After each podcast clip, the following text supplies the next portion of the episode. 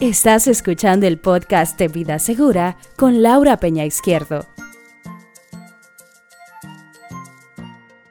Y a mí sí me encanta presentar esta colaboradora que nosotros tenemos. Primero porque es muy alegre, siempre dinámica, siempre nos trae esperanza, sobre todo nos arroja mucha luz con relación al tema del, de los seguros. Ella es nuestra querida Laura Peña Izquierdo y hoy nos va a estar hablando sobre el seguro de pensiones. Bueno, un tema que sobre todo estábamos nosotros tratando antes de irnos a la pausa, que ha dado mucho de qué hablar. Así que buenos días, querida Laura, bienvenida a Contraportada Radio. Buenos días, buenos días. Eh, aquí feliz de estar un lunes más con ustedes, eh, empezando la semana con mucho entusiasmo. Eh, hoy vamos a hablar del tema de pensiones, un tema muy discutido en los últimos meses, sobre todo por la propuesta eh, que está en la Cámara de Diputados con el tema de retirar el 30% de los ahorros que ya tenemos en las cuentas de capitalización individual, lo cual obviamente ha sido rechazado eh, por, la, por muchas de las personas, eh, por ejemplo el Banco Central, muchas personas que conocen el tema saben que esto puede traer un tema de inflación al país. además de que, señores, el fin de las pensiones es precisamente pensionar, es precisamente acumular un dinero un ahorro en una cuenta de capitalización individual con suficiente tiempo para que dentro de unos años usted tenga dinero suficiente para cuidar su vejez. No es para usarlo antes, porque lo que ha pasado en nuestro país, que es un país que no tiene esa costumbre del ahorro, es que muchas personas viven de sus hijos cuando ya están mayores. ¿Por qué? Porque no tienen los ingresos de su trabajo y con esta cuenta de capitalización individual que la ley de 8701 se aprobó en el 2001, empezamos a aportar en el 2003, o sea que ya tenemos 17 años aportando en esta cuenta de ahorro, que si no fuera de esa manera, que es obligatoria a través del régimen contributivo de la seguridad social para todos los asalariados, yo estoy segura que ninguno de nosotros tuviéramos lo que tenemos acumulado en estas cuentas porque no tenemos esa cultura de ahorro. Y la verdad es que ha venido, la seguridad social, sobre todo en la parte de pensiones, ha venido a llenar un espacio. Por eso mismo, porque hay tanta gente que no aporta. Entonces lo importante es que en este aporte que es obligatorio, que es aproximadamente el 10% de tu salario, una parte la pone tu empleador, que es la mayor parte, que es un 70%, y un 30% lo pone el empleado. O sea que fíjense cómo las empresas en este régimen contributivo están aportando más dinero que lo que aportamos los empleados, que eso es una gran ayuda. Importante, señores, las AFP están mandando los estados de cuenta, ya sea de manera mensual o de manera trimestral.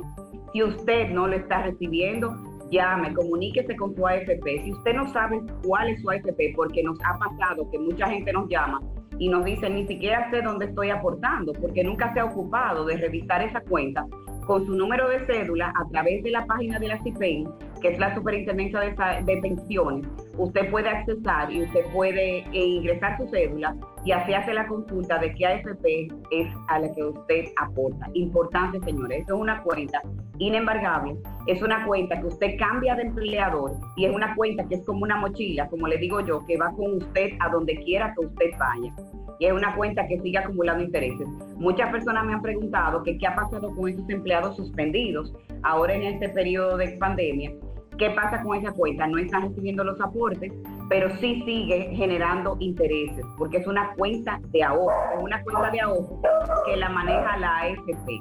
Entonces es importante que usted sepa que tiene, que está acumulando, aunque usted no esté aportando, ni su empleador tampoco, y por eso usted tiene que gestionar estos estados de cuenta. Eh, ¿cuál es, eh, ¿Por cuánto tiempo tengo que aportar? Tener, o sea, ¿cuándo yo puedo retirarme? Tener 60 años y haber cotizado un mínimo de 360 meses, que son 30 años. O sea que nuestro sistema de, de pensiones tiene apenas 17. Eh, todavía nos faltan 13 años, un camino por recorrer para que las primeras personas puedan tener derecho a pensión. Entonces es importante, hay mucha gente que pregunta, entonces yo tengo que esperar a tener esas cotizaciones. Sí, a menos que usted haya entrado a, después de los 45 años, que fue un corte que se hizo en el 2003 para determinar cuáles personas iban a tener que esperar el tiempo de, pensión y cuáles personas podían retirar su dinero ante, con anticipación. Entonces se determinó que las personas que tenían 45 años o más no iban a poder acumular suficientes ahorros para poder tener dinero para poder retirarse. Entonces, esas personas que hoy en día ya entraron después de los 45 años y quieren retirar su dinero, perfectamente lo pueden hacer si están fuera de nómina tres meses consecutivos. O sea, si ya fue una persona que ya no trabaja, que ya decidió pensionarse, tiene que esperar tres meses a estar fuera de nómina para entonces retirar su dinero. Eh, para saber, como ya les dije, cuánto tiene acumulado, tiene que chequear, tiene que hacer accesar a la FP y chequear su estado de cuenta y le devuelven íntegro ese dinero que usted tiene ahí de los aportes más los intereses. Déjeme decirle que aproximadamente están ahorrando un 10% anual de intereses en pesos, lo cual es mucho mayor que lo que nosotros de manera individual pudiéramos obtener en una entidad bancaria, en una entidad financiera con una cuenta de ahorros. Esa es una de las ventajas que tiene que tienen las AFP y es que administran nuestro dinero con la mayor eficiencia y la invierten para poder nosotros obtener el mayor rendimiento posible. Entonces, si otra opción para retirarse es haber cumplido 55 años y acumulado un fondo que le permita disfrutar de una jubilación superior al 50% de la pensión mínima. Esas son las dos opciones. Importante, señores, cuando nosotros hacemos los aportes al plan de pensiones, también estamos haciendo un aporte de un 1% del salario que va directamente a las compañías de seguro porque pensiones tienen incluido un seguro de vida. Si nosotros falleciéramos en el trayecto antes de una pensión, nuestra familia va a quedar pensionada eh, o va a recibir una pensión de esos fondos por un 60% del promedio de los últimos tres salarios. Eso es para hijos menores de 18 años y los cónyuges o la cónyuge sería por un periodo de 5 años. O sea que eso también ha sido un gran aporte del sistema porque sí hay muchas, eso se llama pensión de sobrevivencia, sí se han pagado muchas pensiones de sobrevivencia. Bueno, y, y, ahí se le ahí se le hablaba de la viuda de Víctor Víctor, eh, fue uno de los que se habló, en, eh, fue, tuvo muchos cuestionamientos, ahí se vio a otros vivos y otros fallecidos que sí le estaban entregando las pensiones a, las a los familiares. Sí, hay una, hay una buena cantidad de personas afiliadas que fallecieron y sus familias están recibiendo esta pensión a la cual yo les estoy, me estoy refiriendo. Además de esto, también tiene el seguro de vida, eh, pensión por discapacidad total o parcial o sea, una persona que tuvo una discapacidad también puede recibir en vida una pensión que sale directamente de los fondos de pensiones. Eh, ¿Qué se requiere para eso? Haber sufrido una enfermedad o lesión crónica, cualquiera que sea su origen, se considerará discapacidad total cuando reduzca en dos tercios su capacidad productiva y discapacidad parcial entre un medio y dos tercios. Y haber agotado su derecho a prestaciones por enfermedad no profesional o por riesgos de trabajo de conformidad con la presente ley. Entonces ya ustedes pueden ver que tenemos pensión por vejez o pensión por discapacidad y sobrevivencia. Eso en caso de que fallezca la persona. O sea que es importante que todos estemos, seamos conscientes de que tenemos estos beneficios y que lo comportamos con la familia, porque incluso, eh, no sé si ustedes recuerdan que hace un tiempo atrás salió en el periódico una página con todos los empleados, todos los afiliados que habían fallecido y que su familia no había procurado los beneficios que le tocaban, ya sea una pensión por, eh, por sobrevivencia o una o retornarle los ahorros a la familia en caso de que el fallecido había entrado a la seguridad social con más de 45 años. Entonces, ¿cuáles son las opciones que yo tengo cuando me vaya a retirar? Tengo dos opciones.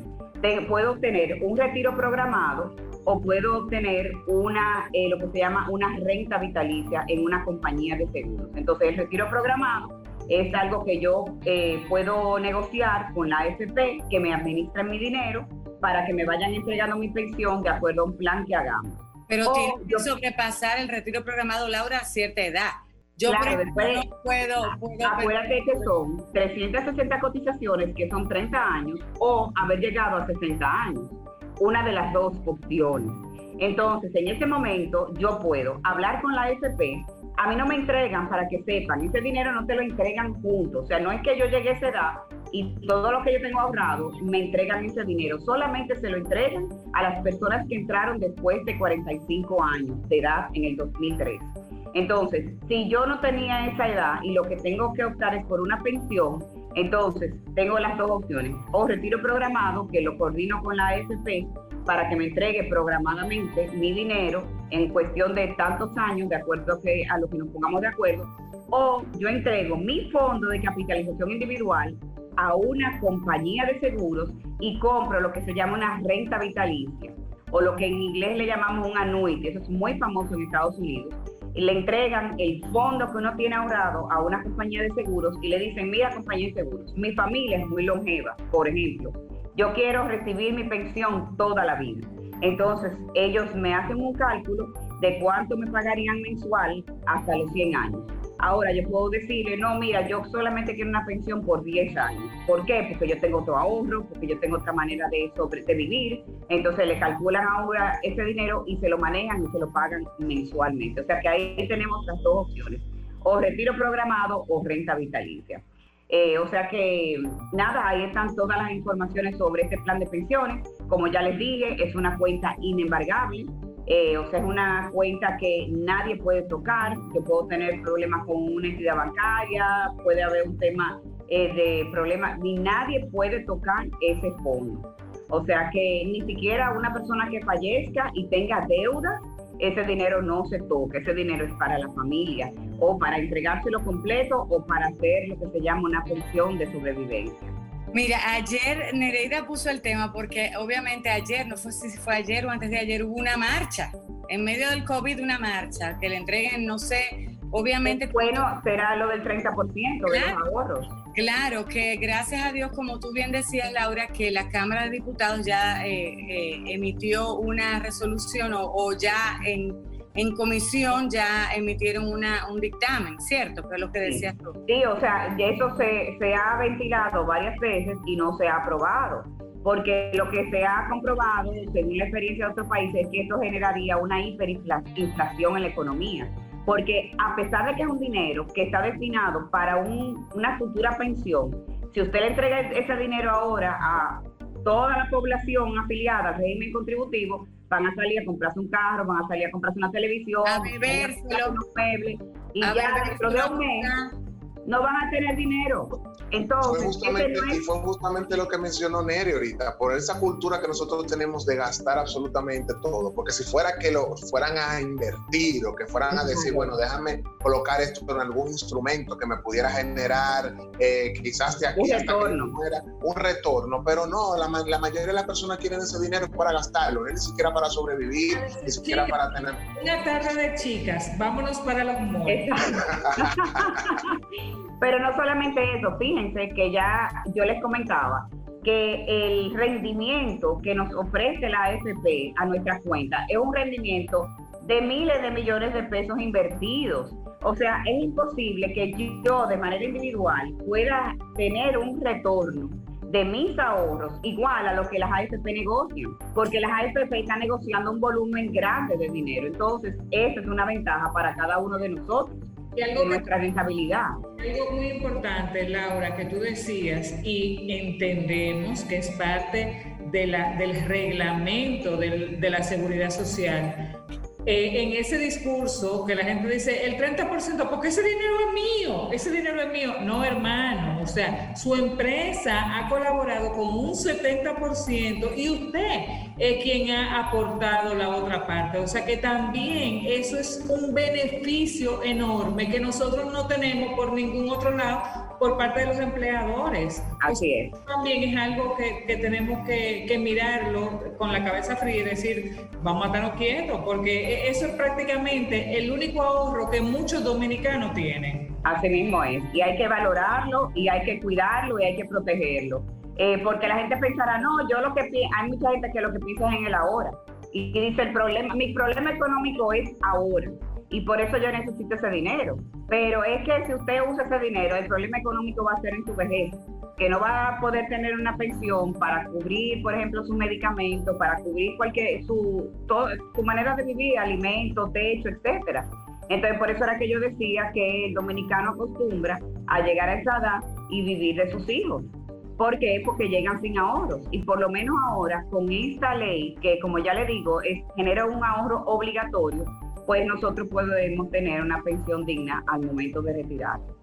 O sea que valoren mucho su cuenta de capitalización individual, también eh, monitoreenla, revísenla. Si tienen cualquier pregunta, comuníquense con el servicio al cliente de la AFP a la que usted pertenece eh, para que le expliquen cualquier duda que usted tenga. Son, tienen todas las AFP tienen departamento de servicio al cliente que perfectamente los pueden ayudar a entender el estado de cuenta porque quizás es un estado un poco complicado.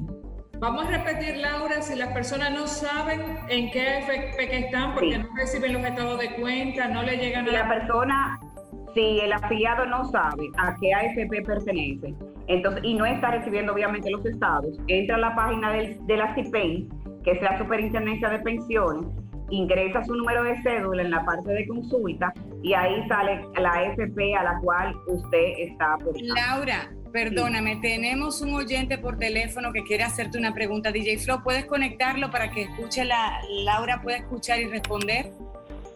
Buenos días. estoy oyendo estoy oyendo el programa de usted y considero que es un tema muy importante, muy interesante le habla José Campuzano, periodista. Yo pienso que más que pedir el 30%, lo que le pasa a muchos sectores de la población es que ven como que ellos nunca van a recibir ese dinero. Y de hecho, hay situaciones que se dan que muere una persona y los familiares tardan años en conseguir el dinero y ya y a veces terminan por dejarlo. Entonces yo pienso que es como un poco como que hay poca credibilidad en el, en el sistema para eso y quizás eso es lo que mueve a los ciudadanos a que quieran que le den el 30%. A mí me gustaría que me den mi 30% porque además la pensión que te dan cuando tú llegas a la vejez, yo creo que ni para los medicamentos te da. Yo pienso que hay que sopesar a partir de esta, de esta aspiración que tiene la ciudadanía con respecto a los fondos de pensiones.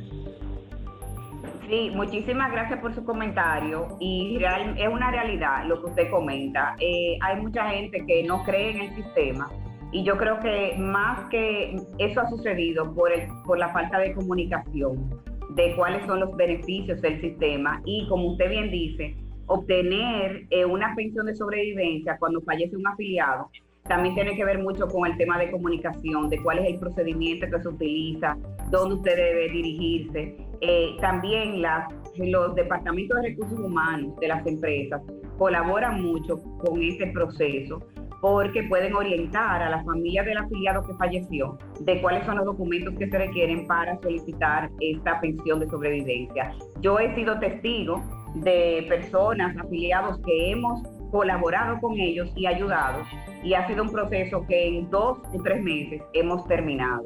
Entonces, yo lo que... No, Laura, y mira cómo él dice, él es un periodista, él es una persona eh, que tiene... Está enterada, sí. Que, está enterada y ahí tiene acceso, y eso él tiene un punto. Le claro, Una oportunidad para la CIPEM y, la, y, los, y los fondos claro. empezar a comunicar, porque es verdad.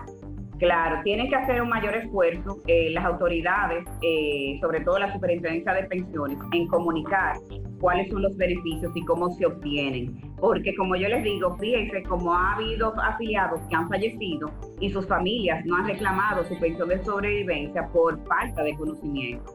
Entonces, por eso fue que en, la en algunas páginas de algunos medios se publicaron esos listados para que las personas accedan a esos fondos. Entonces es importante fortalecer la comunicación en el sistema, porque así como el Señor nos dijo, hay mucha gente incrédula y mucha gente que no cree en el sistema, no solamente en pensiones, sino también en salud. Lo que pasa es que la parte de salud eh, uno puede, como se usa normalmente, pues puede ser testigo de cómo, del beneficio que es.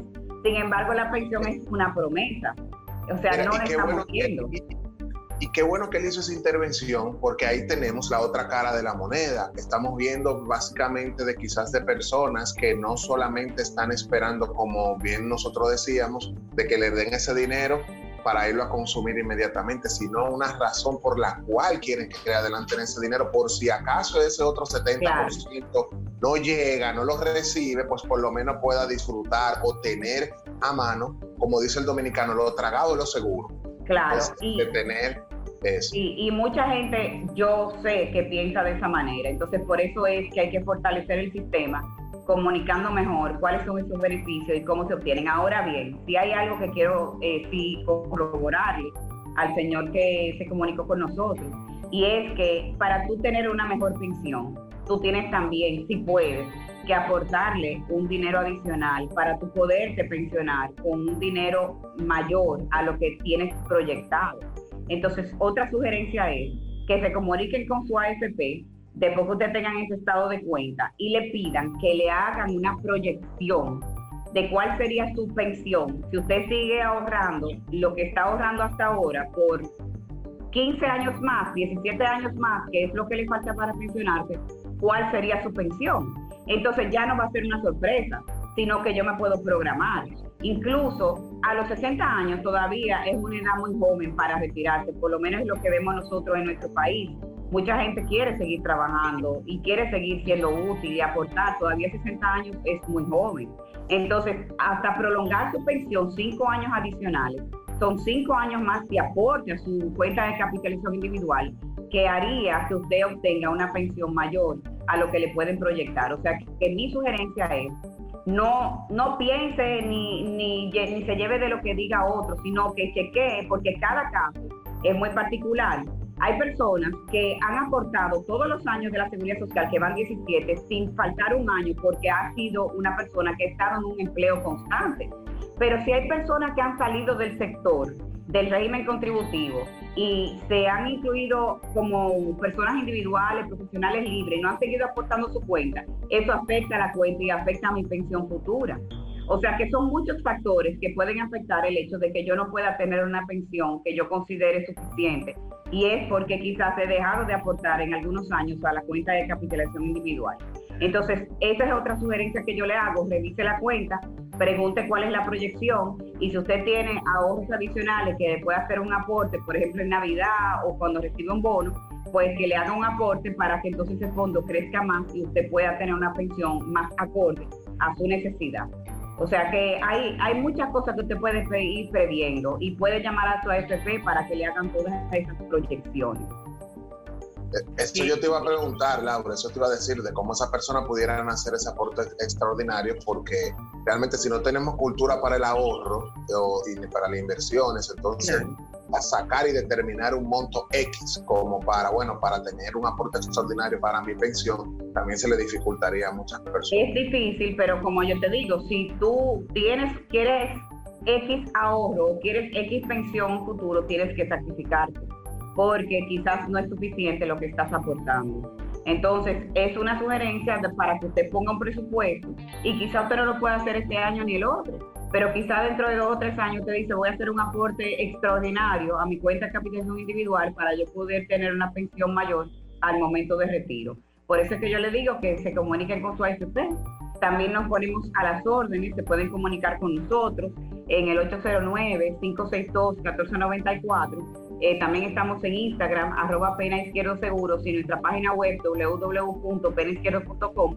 También se pueden comunicar con nosotros y con muchísimo gusto les podemos asistir en cualquier pregunta o cualquier contacto que necesiten con cualquiera de las AFP del mercado. Bueno, ahí están y gracias a José Campuzano por llamarnos y hacer esa pregunta. Habían otras en el chat eh, ojalá que se puedan comunicar con nosotros siempre así a través de los teléfonos 809-338-1037. Estamos prestos para escucharles y, así nuestros colaboradores puedan responder adecuadamente a sus inquietudes. Laura, un millón de gracias por iniciar. Señores, muchísimas gracias a ustedes por tenerme. Será hasta la próxima semana. Un beso, un abrazo. Mañana Laura está de cumpleaños. Ay, sí. ¡Ey! ¡Ey, Laura! Somos del mismo mes. Él y yo somos casi compañeros de cumpleaños. Mañana estaremos cantando cumpleaños a Laura. Gracias. Y hoy debimos cantarle, ahorita vamos a cantarle a Kelvin que estuvo de cumpleaños el fin de semana. Así, es. Muchas felicidades, Kelvin, ya personalmente. Y espero que hayas disfrutado. Mucha salud y muchas bendiciones para ti. Estás escuchando el podcast de Vida Segura con Laura Peña Izquierdo.